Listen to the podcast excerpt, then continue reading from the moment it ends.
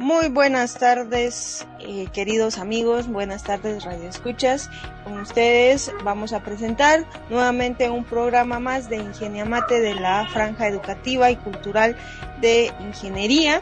Tengan un cordial saludo por parte de las autoridades de la facultad, la ingeniera Anabela Córdoba, decana de la facultad, y la junta directiva. Con ustedes se presenta Sharon Pu. Pablo Letona. ¿Y nuestra invitada? Lisbeth también. Mucho gusto. Pablito, gusto saludarte, licenciada, mucho gusto. Gracias por acompañarnos en este programa. Este programa es bastante interesante porque, ¿saben en qué mes estamos? En el mes de mayo, quinto mes del año. Quinto mes del año, ya, ya, ya pasaron cinco meses. Pues resulta que el quinto mes del año es donde se celebra el Día de la Madre, un día específico que en este caso es el 10, ¿verdad? Eh, donde nosotros le podemos demostrar a nuestras madres que las queremos, que eh, le estamos agradecidos por habernos dado la vida, etcétera. Pero es un mes conmemorativo, no solo es un día, un día, sino que es un mes para poder sentir más especial a mamá, ¿verdad? En este caso, pues antes de pasar al tema correspondiente de este programa, que es sobre algo que tenga que ver con el vínculo, con la maternidad, con el afecto y algo muy puntual que creo que ahora sufrimos todas las personas, el famoso estrés, ¿verdad? Entonces, vamos a, vamos a hablar sobre ese tema, pero ya vamos a ver cómo se relaciona o cuál es el tema eh, exacto, ¿verdad? Pero antes de eso, Pablito, ¿qué nos, falta? Nos, falta realizar los saludos, saludar a nuestros radioescuchas, ¿verdad? Ah, así es.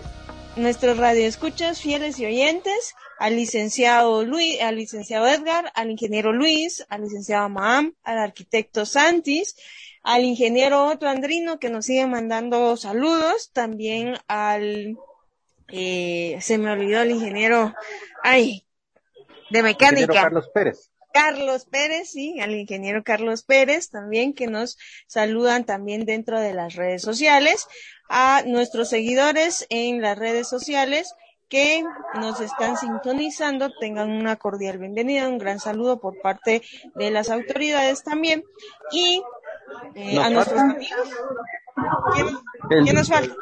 El saludo de siempre para Polar.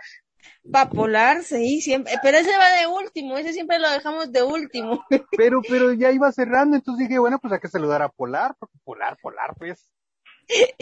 Bueno, a Polar también, a nuestros amigos eh, Carlos, los, nuestros amigos de Manía Manix. Al otro lado del charco. ¿A quién? Al otro lado del charco. Al otro, ah, sí, a la, a Rebeca, a Rafita, a la Colocha, que por cierto, hace, hace poco, hace poco la vi, que me fui para allá y está muy bien, manda muchos saludos. Esperamos tener un programa con ella eh, no muy no muy lejano, ¿verdad? Eh, también a mis tías que nos saludan, que nos escuchan allá en, en el norte, ¿verdad? United States of American Way. y también eh, a nuestros amigos Rodrigo, eh, Mirna, Dulce, eh, Mirna Dulce María y Gabriel, que son los que nos sintonizan y siempre nos mandan saludos en las redes sociales. Nuestra invitada, no sé si quiere enviar algún saludo a nuestra audiencia que nos sintoniza. Únicamente a todos los que están sintonizando, ¿verdad? Y esperamos de que sea un tema agradable para todos. Esperemos que sí. Generalmente no estamos acostumbrados a hablar de esos temas que son más en el área eh, psicológica, por así decirlo, ¿verdad? Que oímos si la palabra psicología o psicológico es como que no, yo no quiero, pero es parte de miedo. Eh, hay, hay miedo, pero eso nos ayuda a podernos entender como personas, ¿verdad? Imagínate, la salud mental es importante, no solo la salud física. Imagínate eso te ocupes en, en, en, en, estudiar o en trabajar y no tengas esa recreación. Chipilín con pollo, ¿verdad? Así como comentaban que la matemática está en todo, la psicología está en todo, más como seres humanos. Eso sí, eso, eso está muy interesante. Gracias por compartirnos eso. Bueno, sin más preámbulos, eh, les quiero presentar el tema de esta tarde.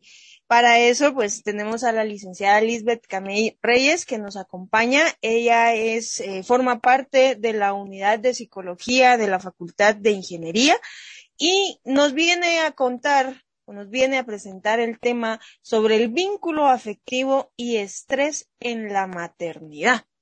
Híjole, yo no sabía que, que, que había estrés en la maternidad o que se estresaban en la maternidad. Esa es, es una de mis dudas que yo siempre he tenido, ¿verdad?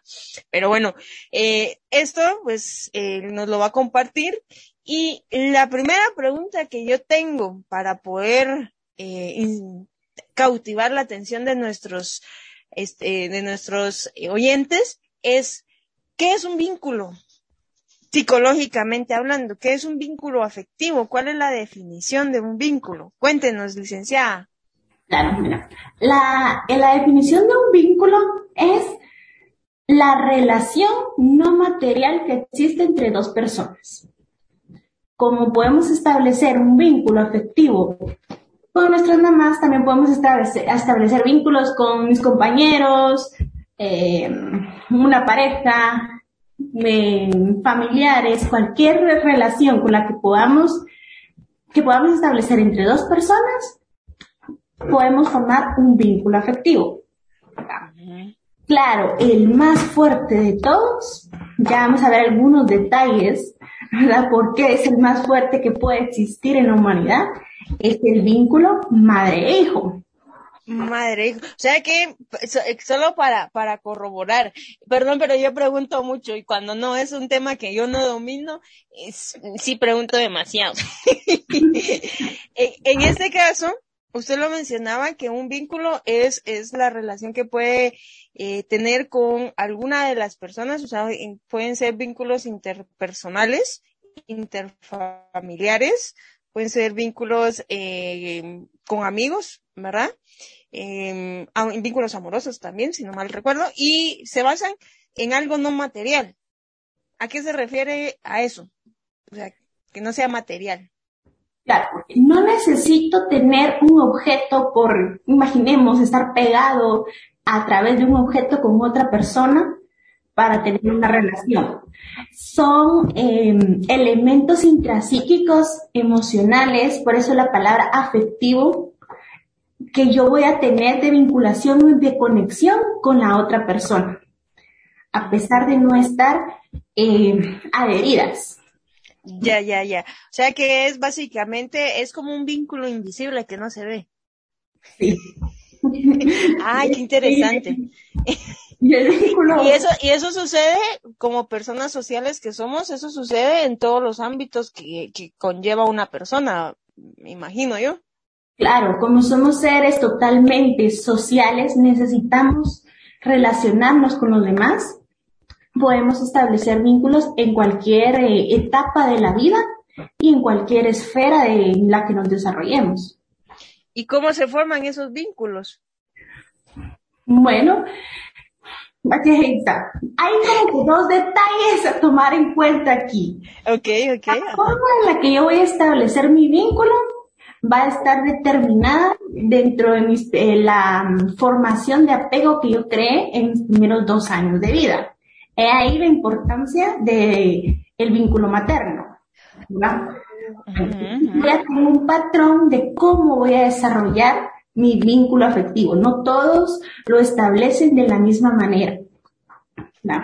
Y por ende no todos son sanos. Cuando yo tengo una mala manera de establecer los vínculos sociales y mis vínculos afectivos, eh, no siempre voy a crear los más sanos posibles. ¿verdad?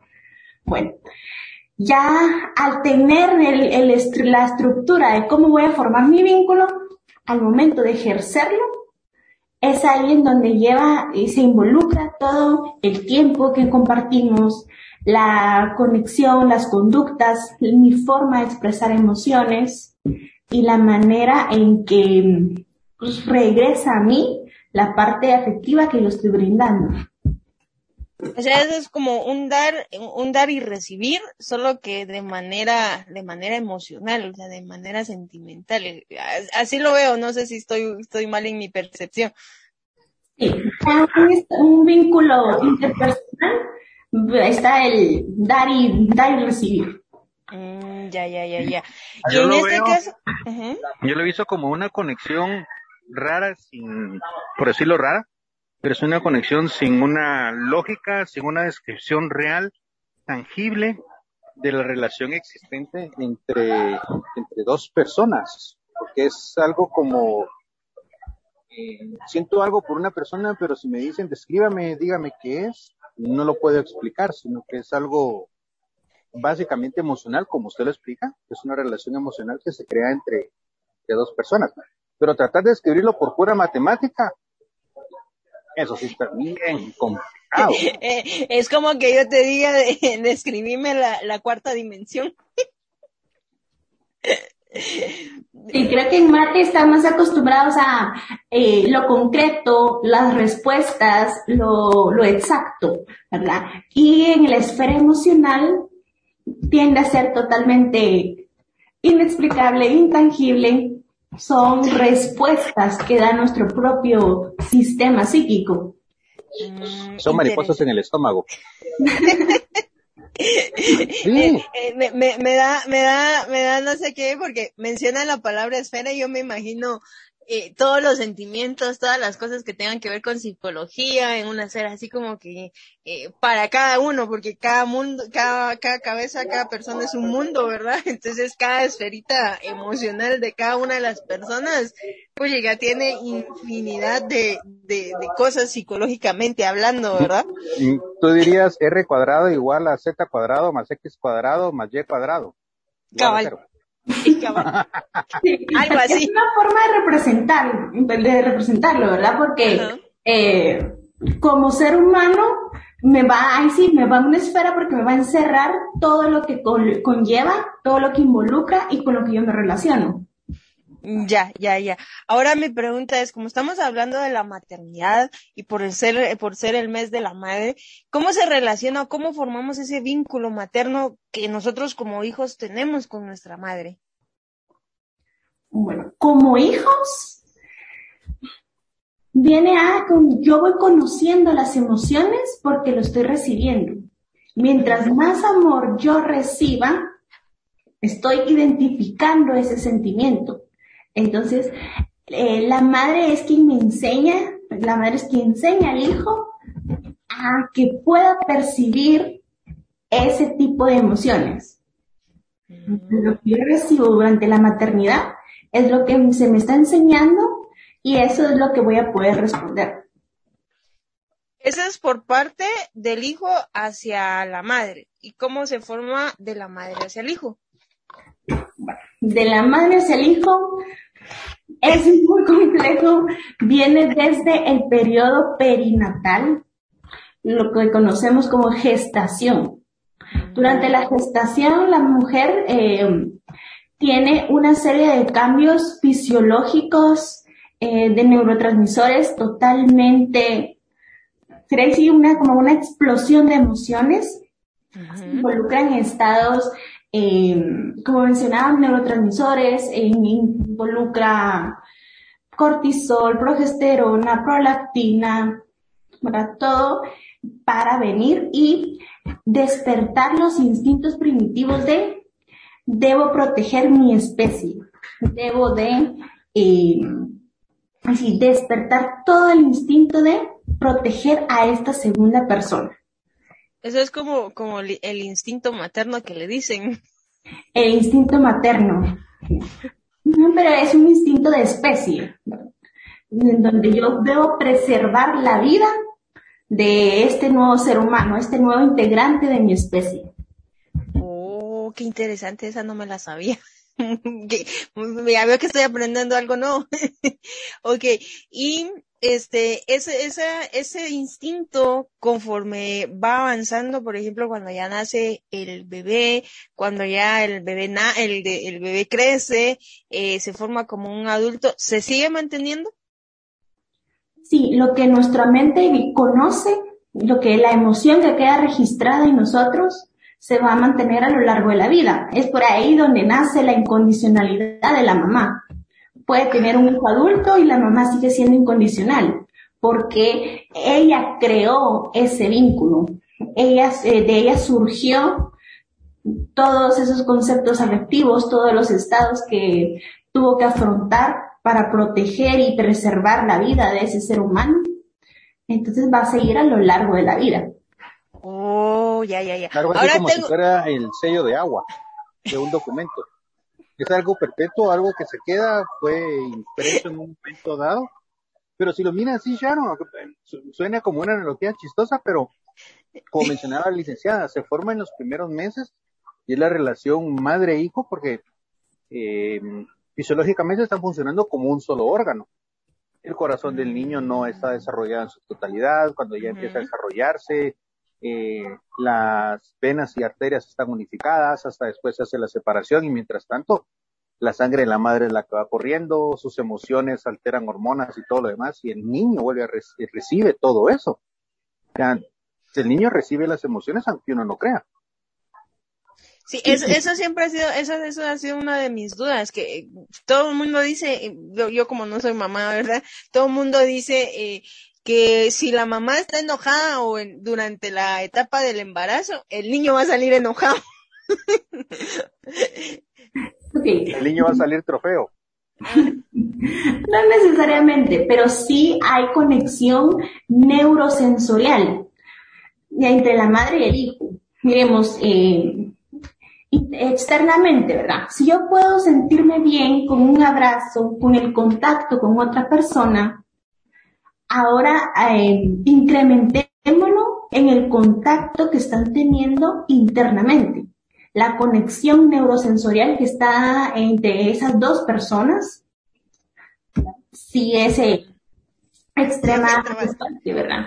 Sí, pues sí afecta bastante. Ahora pregunto, tengo la duda, por ejemplo, hay, mamás adoptivas o madres adoptivas. ¿Se puede formar ese vínculo materno con, el hijo adoptivo? Sí. Tiene que ver mucho la disposición, em, el tipo de apego que pueda crearse en ese momento con la convivencia y la interacción. Cuando yo soy mamá, yo, pero yo decido adoptar, es porque he revisado todo, eh, mis pensamientos, mis conductas, y yo quiero venir y procrear, ayudar a procrear a un niño, ¿verdad? Mm. puedo. Eh, ¿Ahí no entran también en juego las feromonas? Sí, entra en todo lo que sea juego de interacción. Cuando yo estoy interactuando. sí, sí, porque la, la, feromona es una de las principales eh, vamos a ver cómo era la idea. Los humanos tenemos feromonas que se emiten como el olor característico de cada uno de ellos y en la nariz tenemos nuestros receptores que, si las feromonas están de acuerdo a la, persona o algo así, entonces se genera una conexión, lo que vulgarmente llaman química entre personas. Es una, eh, bueno, aquí en este caso sí es posible pero hay muchos factores que juegan tiempo a la vez, desde nuestras neuronas espejo hasta nuestras feromonas. Son conexiones que podamos creer, pero viene más que todo de los comportamientos intrapsíquicos. ¿Cómo es que pueden atraerse dos personas? Eh, este es el medio fisiológico, pero siempre va a predominar en los factores eh, intrapsíquicos, las conexiones que yo he formado para venir y relacionarme con los demás. Interesante, interesante. Ahora bien, cuando se genera este vínculo em, eh, afectivo, este vínculo materno, ¿existe alguna posibilidad de que sea estresante para, para ambas partes? Sí. ¿Por qué? o sea, tenemos un sí, pero ¿por qué? sí, porque, bueno, socialmente, ¿verdad? O con el famoso estrés ahora, Pensamos que estrés es eh, totalmente dañino, que es algo malo que nos está afectando. Pero el estrés es únicamente una respuesta fisiológica que todo ser humano necesita para poder afrontar las actividades diarias. Sin estrés yo no podría trabajar, yo no podría estudiar, eh, yo no podría eh, sobrevivir dentro de mi rutina diaria.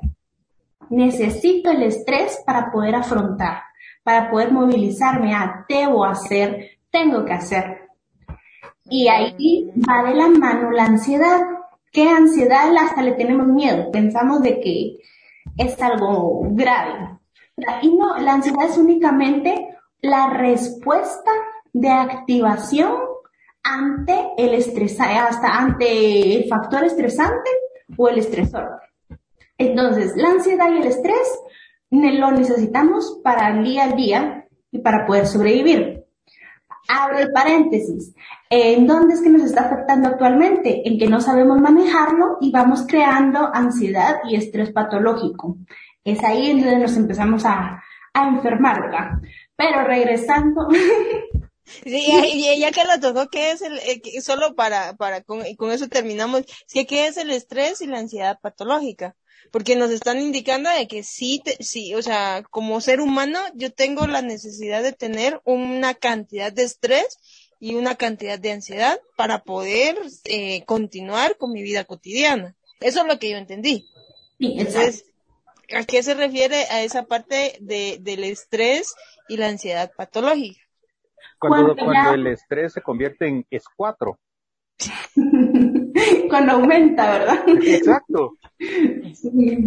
Cuando ya no me permite resolver eh, o poder manejarme ante los factores estresantes. Cuando en vez de ayudarme me empieza a limitar. Cuando sobrepasa, es ahí en donde se convierte patológico. E, eso, eso me recuerda, eso me, me viene a la mente como la, la, la grasa saturada y la grasa natural, que son parte de nuestro sistema, pero si comemos mucha grasa saturada, pues generamos enfermedades cardíacas y otro tipo de enfermedades, ¿verdad? Eh, algo así, no sé si estoy, estoy mal en la idea, me, me, corregirá. es una, una, buena forma de ejemplificarlo. Mm, interesante, interesante. Ok, la dejo continuar, cuéntenos más acerca sobre, de, ya cerrando el paréntesis. Cerrando el paréntesis, la continuamos en estrés materno. Bueno. Correcto. El estrés materno lo vi, eh, como mencionamos, de que hay una serie de cambios fisiológicos en la madre durante la gestación estos mismos cambios eh, me van a producir una activación de una respuesta. Tengo que responder a estos cambios. Los estoy experimentando. Viene todo el desorden emocional. Agregamos em, la parte psíquica mental de mi, la relación con mi madre ahora que yo voy a ser mamá. Entonces, son varios componentes que eh, activan a la mamá para decir, ¿qué está pasando? Voy a tener, voy a ser mamá, voy a tener nuevas responsabilidades, más la presión social. Y em, no digamos el momento del parto, que todos queremos ver la maternidad como, ay, qué bonito, trajo vida al mundo, y en realidad es un estado doloroso, eh, que genera mucha tensión, mucha angustia a la, a la nueva mamá como el sufrimiento fetal, el niño eh, también se está desprendiendo de lo que conoce, está llegando a un lugar totalmente distinto donde está buscando la conexión que tenía.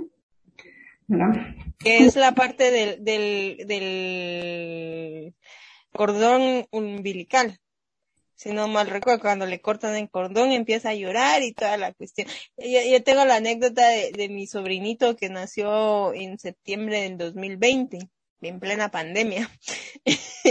mi cuñada empezó a tener dolores así leves el, como a las 4 de la tarde del 4 de septiembre.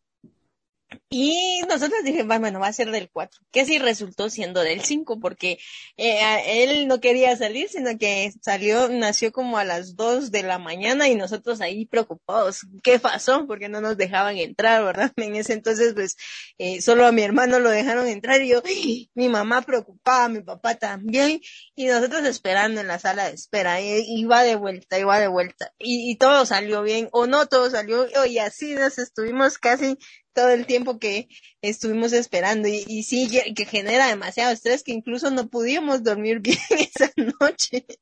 Bueno, y en, en sala de espera, la preocupación, la angustia experimentando. Ahora agreguémosle a eso la tensión y el dolor físico que, y mental que está sufriendo la mamá. Me imagino, me imagino, tengo la noción, pero sí, sí, es, es bastante complicado. y si uno se estresa que no está dentro de, de la situación, ¿verdad? ya me imagino que cómo estará la, la nueva mamá, ¿verdad? O sea, es bonito porque cuando uno ya los ve ahí todos arropaditos en, en, en el cunero y toda la cuestión, ay, uno se enamora de esos bebés. Claro, y ahí la, la interacción que tendría en este caso con la mamá. En la, eh, bueno, todo lo que eso suscita. Eh, muchos más cambios ahora para la madre después del momento del parto, eyección de lactancia, eh, cuidados, cambios de sueño, cambios de, humor. Y ahí es donde aparecen los famosos periodos de depresión posparto. La madre puede llegar a tener estados de depresión visibles o inclusive ocultos por eh, todos los procesos de cambios que está afrontando. Interesante. Y ahí, ahí viene algo, algo, sí, sí, Pablito. Hay, algo que usted estaba mencionando ahorita, cabal, en la relación de la madre cuando cuando empieza a tener trastornos de sueño y todo eso. Hay algo que médica, eh, clínicamente se llama muerte blanca en un niño. Es cuando el niño deja de respirar. No se sabe la razón exacta de por qué le pasa eso al recién nacido. Pero parte de ese vínculo, aunque hay, alter y hay alteración del sueño por eso, es que la madre tiene un oído o tiene una, un, sexto sentido, bueno, no, no sería sexto, sino que sería como 25 sentidos diferentes que estén aplicándose hacia el niño que el niño puede dejar de respirar. Por alguna razón o, llora o le pasa algo y la madre se levanta y aquello que no, aquí algo está pasando y me tengo que ir a verlo y me tengo que ir a verlo y me tengo que ir a verlo. Ahí le salen a ellos los relajos del sueño que entonces no duermen mucho, que duermen muy poquito, que están de mal humor, que les pasa todo lo demás, las hormonas se les suben y se le bajan como que fuera eh, montaña rusa y todo lo demás. Pero lo curioso en la muerte blanca y lo digo porque eh, a mi primo sí le pasó. que mi tía se despertó con la sensación que algo le estaba pasando a mi, a mi primo. Y se estaba empezando a, a, no estaba morado, pues, sino que estaba quieto sin respirar. Y mi tía reaccionó con él, lo lograron levantar y todo, y casi que solo sacudirlo al niño y reacciona. Pero es la conexión, como usted lo indicaba, que se genera entre madre y niño, que pueden estar los dos dormidos pero la madre en un momentito sabe y entiende qué es lo que le está pasando al niño. Interesante. E, e, eso, es, de hecho sí, sí es, es así. Con mi prima eh, estaba aprendiendo a caminar y tenían, estábamos en la casa de mi, de mi mamita, de mi abuelita, y había un tambo lleno de agua. No estaba tan grande, era de los como de medio metro más o menos, pero mi, mi, mi primita estaba empezando a caminar, ¿no? De repente ya no vimos a mi primita caminando y mi tía, el baño. Y yo, ¿qué baño? Y así con yo ya no tenía ni idea de qué baño era. ¿Qué baño le La nena, y se fue a ver que si se cayó, la, la nena se cayó por, por querer jugar el agua, porque no estaba tan lleno, se cayó y se estaba ahogando porque no se podía parar. Pero mi tía, o sea, fue una cuestión de segundos donde ella vino y, y reaccionó y de una vez pensó en el, en el, en el tambo. ¿ah? es otra de las características que van a tener las mamás al tener, eh, eh, al ser madres, ¿verdad? En esa maternidad que están generando, en donde el instinto materno, mis respetos ustedes, la verdad es que sí, mis respetos. Ahora bien, eh, ¿cuál es la cantidad o cómo puedo medir o si, si se puede medir el estrés materno? porque como hemos dicho y hemos establecido, pues hay una cantidad eh, que deberíamos de tener diaria pero no es una cantidad excesiva, ¿verdad? Si, si me excedo, pues ya vienen algunas otras complicaciones. ¿Cómo puedo determinar esa parte? Bueno, tiene que ver según las actividades que realiza la madre. Bueno, porque si soy mamá, tengo a cargo el cuidado de los niños, pero también tengo encima la limpieza del hogar, eh, relaciones laborales, profesionales, todas las actividades que va a depender de qué actividades realice la mamá y el tiempo que tenga a solas. Porque si yo tengo tiempo a solas, tengo tiempo de autocuidado, yo voy a poder ir canalizando el estrés que voy, que voy teniendo dentro de mis actividades maternas. Pero ahora, si yo no tengo un tiempo para mí misma de cuidado, se me está acumulando toda la tensión, los estresores, eh, aparte de mi relación como madre, mi papel eh, de madre, va a acumularse y va a terminar en un agotamiento físico y mental. Y ahí es donde va a generar problemas en la crianza eh, positiva, en la forma en la que yo voy a corregir, la forma en la que yo voy a elegir para hacer, eh, tener un patrón de crianza con mis hijos. El materno siempre va a estar presente en diferentes etapas, de diferentes maneras, pero tiene que ver mucho la forma en la que yo logre canalizar. ¿Y como qué actividades recomendaría para poder canalizarlo de una mejor manera? Porque, por ejemplo, en una etapa que yo he visto y, y mi mamá sí sufrió con nosotros, es en la etapa de la escuela. Cuando, cuando estábamos en primaria. Lo peor es que yo, yo era bien, bien inquieta. Entonces, eh, cuando yo estaba en la escuela, yo me salía de las clases. ¿Tú inquieta es mentira, Sharon? ¿Cuándo? ¿Cuándo no? ¿Cuándo no? yo, me salía de las clases, mi mamá daba clases en, la misma escuela donde yo recibía clases, ¿verdad? Entonces, cuando yo miraba que el profesor no estaba, eh, no se estaba mirando, sino que estaba en el pizarrón escribiendo, pues yo venía y me salía y me iba a buscar a mi mamá, porque yo quería estar con mi mamá. ¿verdad? Pero este, eh, como eh, a mi mamá, mi mamá me siempre se molestaba porque tenés que quedarte a estudiar, tenés que estar estudiando, tenés que quedarte ahí, y, no, y me vas a ver más tarde, me vas a ver más, y yo, no, yo me quiero quedar aquí, yo me quiero quedar aquí. Entonces, eh, a ella le costó mucho, se estresaba mucho conmigo, y más, mm, aparte que mi hermano también no ayudaba mucho porque también se salía. Entonces éramos, éramos bien inquietos. ¿Cómo pueden manejar las, las madres precisamente e, ese, ese exceso de estrés que uno como hijo pues le puede generar a la mamá, ¿verdad? El tiempo de descanso. Sí, antes para acoplarlo con la respuesta que vaya a dar en lo que pregunta Sharon, eh, ¿cómo puede manejar la madre eso? ¿Y qué, qué tanto influye el que el esposo, el padre, también intervenga y la apoya a él? el tiempo de descanso, y vamos a irlo relacionando. ¿Qué pasa cuando nosotros tenemos un día largo, pesado, queremos llegar del trabajo, ir a descansar? Solo quiero dormir. queremos dormir.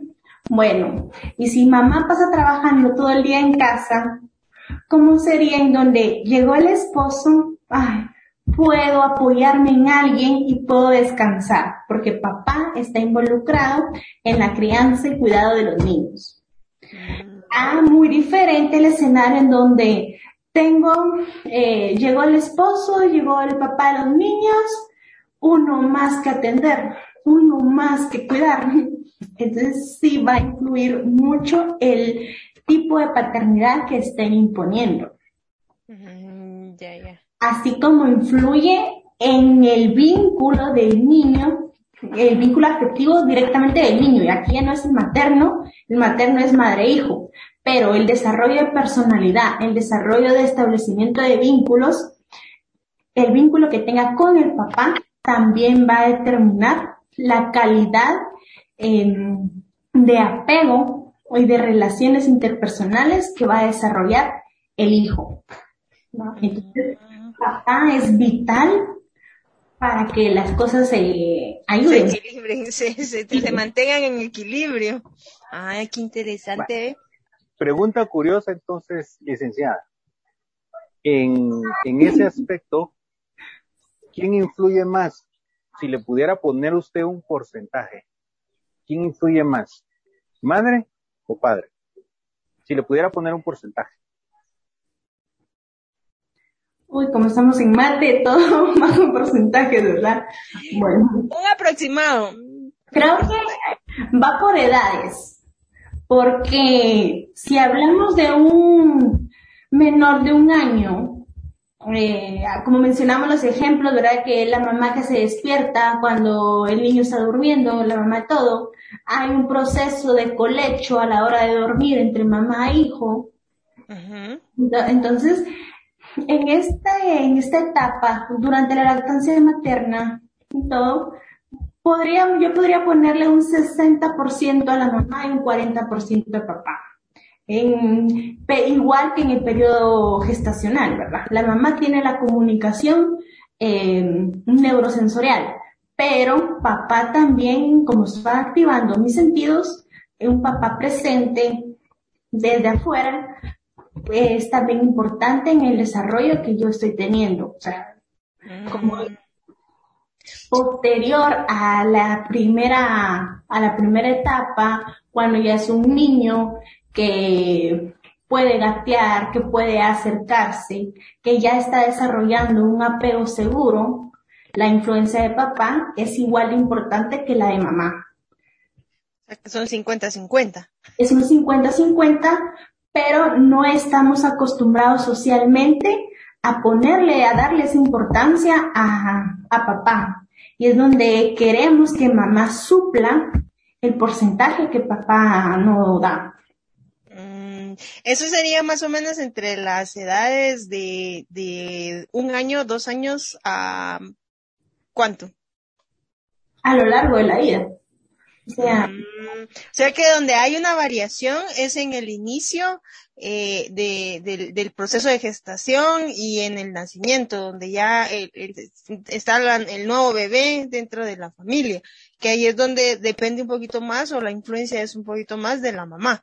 ya después de, después de esa etapa donde ya ellos pueden caminar, ya pueden ver, ya pueden identificar, ya se vuelve equilibrado otra vez se vuelve equilibrado, por lo que mamá puede, eh, tanto mamá y como papá pueden aportar. O sea, papá también se puede hacer cargo de los cambios de pañal, de las normas, de los, de los tiempos de alimentación, ese irlo convirtiendo en una manera positiva, una manera equilibrada.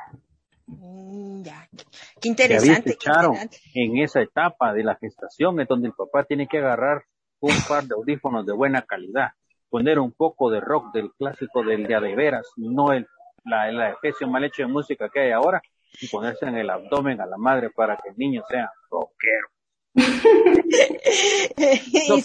pero, como, como es, es, es, un como chiste, pero eh, mucha gente habla de eso precisamente y de la influencia de cierto tipo de música para generar estímulos en el niño durante su periodo de gestación. Algunos dicen que la música clásica contribuye a que los niños sean más inteligentes, otros dicen que otro tipo de música, y así ciertas actividades diferentes, o incluso ponerles audiolibros. Es otra de la que la gente menciona. Sí, en este caso la música clásica, eh, la música ayuda en la formación y el incremento de las ondas sonoras, ondas cerebrales que está teniendo el niño. Los niños, los bebés tienen una mayor actividad de ondas cerebrales y aquí me va a potenciar, me va a ayudar la música. Em, personalmente creo que ahí me falta investigar un poquito más qué tanto ayuda en inteligencia. La inteligencia involucra muchos factores que predominan los genéticos a el contexto en el que yo esté. Claro, un contexto tranquilo siempre me va a motivar a dar más de sí, Pero eh, no es de que vuelvan más inteligentes, sino crea en el niño un estado de, de tranquilidad, de seguridad, de confianza para poder desenvolverse ya en el entorno en que deba de, de desarrollarse. Mm, interesante, interesante. Para terminar, no, no, se preocupe ya vamos a terminar sin, querer, sin querer, sin querer, la hora se pasa rapidísimo. Eh, para terminar, ¿qué recomendaciones les daría a las madres y a las que van a ser, van a ser madres eh, próximamente sobre este estrés materno y sobre este vínculo afectivo que van a tener con sus hijos. ¿Qué recomendaciones les podría dar? Bueno, recomendaciones. Crear una red de apoyo en quien yo me pueda abocar eh, para toda la expresión emocional que esté atravesando. Eh, reprimir emociones y no son la mejor opción, sino necesito expresarlas. Buscar mucha calma, eh, el entorno, buscar un entorno que me permita estar confiada. Aquí no entra mucho la valentía o la vocación que tengo para ser mamá, sino la seguridad y confianza tranquilidad que esté en mi entorno. Mm, interesante. Y ya al crear un vínculo, ahora está muy de moda de que alejar al niño para que sea independiente, sino, no, es al contrario. Debo de estar más pegadita de mi niño, de optar por la lactancia materna, optar por el colecho a la hora de dormir, optar por eh, la cercanía, porque lo que mi, los sentimientos que esté experimentando mi niño de amor, de afecto, son los que va a proyectar después. Voy a poder ser independiente porque yo ya conozco el amor. Voy a poder tener seguridad porque yo ya la conozco. Entonces sí es muy importante y no irnos a, a sí como opciones de alejarlos, que cuidado de otras personas, sino que buscar la manera de irlo como equilibrando con nuestra vida profesional. Mm, interesante. Muchísimas gracias, licenciada, muy amable. Un tema muy, muy particular que yo la verdad no sabía muchas cosas, eh, me ha iluminado. Espero que a nuestros radioescuchas, a nuestros oyentes también les, les haya eh, ayudado esta información. Y pues la verdad como, como hijos quisiera saber si existe alguna manera de que cuando ya tengamos una, una razón ¿verdad? El, uso de la razón, poder apoyar en ese estrés eh, maternal. ¿Se puede? Sí podemos, comprendiendo que más y mamá, eh, con errores y con virtudes, es un ser humano más que no necesita nuestro reproche o lo hubiera hecho de esta manera. Comprender que mamá ha hecho lo que ha podido, lo que ha estado a su alcance y cuando ya tenemos el uso de razón, dejar de justificar que así me enseñaron, así me criaron y ya no puedo cambiar, sino que yo puedo generar mis propios cambios para poder retribuir de la mejor manera. Y yo diría una cosa, todas las mamás son Superman. ¿Cómo le hacen para hacer todas las cosas que ellas pueden emocionalmente, psicológicamente, de todo, porque hacen el papel de psicólogo, de maestra, de pedagogo, eh, todos los papeles que necesita el niño durante su crecimiento lo hacen todo. O sea, yo diría que las mamás siempre vienen siendo un Superman, pues, porque ¿cómo le hacen? No tengo idea. Pero de que lo tampoco. todo, lo hacen. Exactamente. Y aquí es donde viene nuestra conclusión matemática. Las mamás son una función de, de muchas variables. Porque es una integral indefinida desde menos infinito hasta más infinito. Exactamente. Son constantes en diferentes eh, apoyos, ¿verdad? Apoyo incondicional. Son, tienen paciencia, a veces se les, se les acaba un poquito, pero al final siempre nos comprenden, nos regañan, pero ahí siguen queriéndonos, ¿verdad? Y pues bueno, en este mes que estamos eh, celebrando a las madres, pues aprovechando ya para el final, eh, felicitar a cada una de esas madres luchadoras, emprendedoras, eh, que se han forjado y que han tratado la manera de darle lo mejor a sus hijos, ¿verdad? Muchísimas gracias, licenciada. No sé si quiere agregar algo más antes de terminar. Únicamente muy agradecida por estar en, compartiendo su espacio. Muchas gracias por la invitación. Y agradecimiento a todas las autoridades de la facultad. Eh, la, el área de psicología está tratando de apoyar al estudiante de la facultad, así que cualquier duda pueden escribirnos ¿Me puedo dar el correo?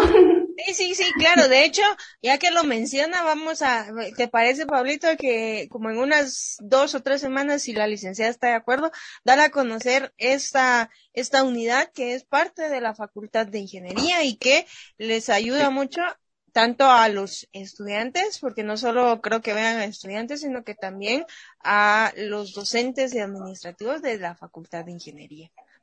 Involucra a toda la población estudiantil si usted nos, si usted nos apoya, con mucho gusto hacemos el programa para darles a conocer más sobre esta área y qué, qué, de qué se trata, quién puede ir, cómo se puede contactar, etcétera. Si gusta, licenciado. Con mucho gusto, creo que podemos organizarnos, ¿verdad? Hay siempre conferencias cada, al menos dos veces por semana para apoyo eh, en la salud mental a la población de la facultad.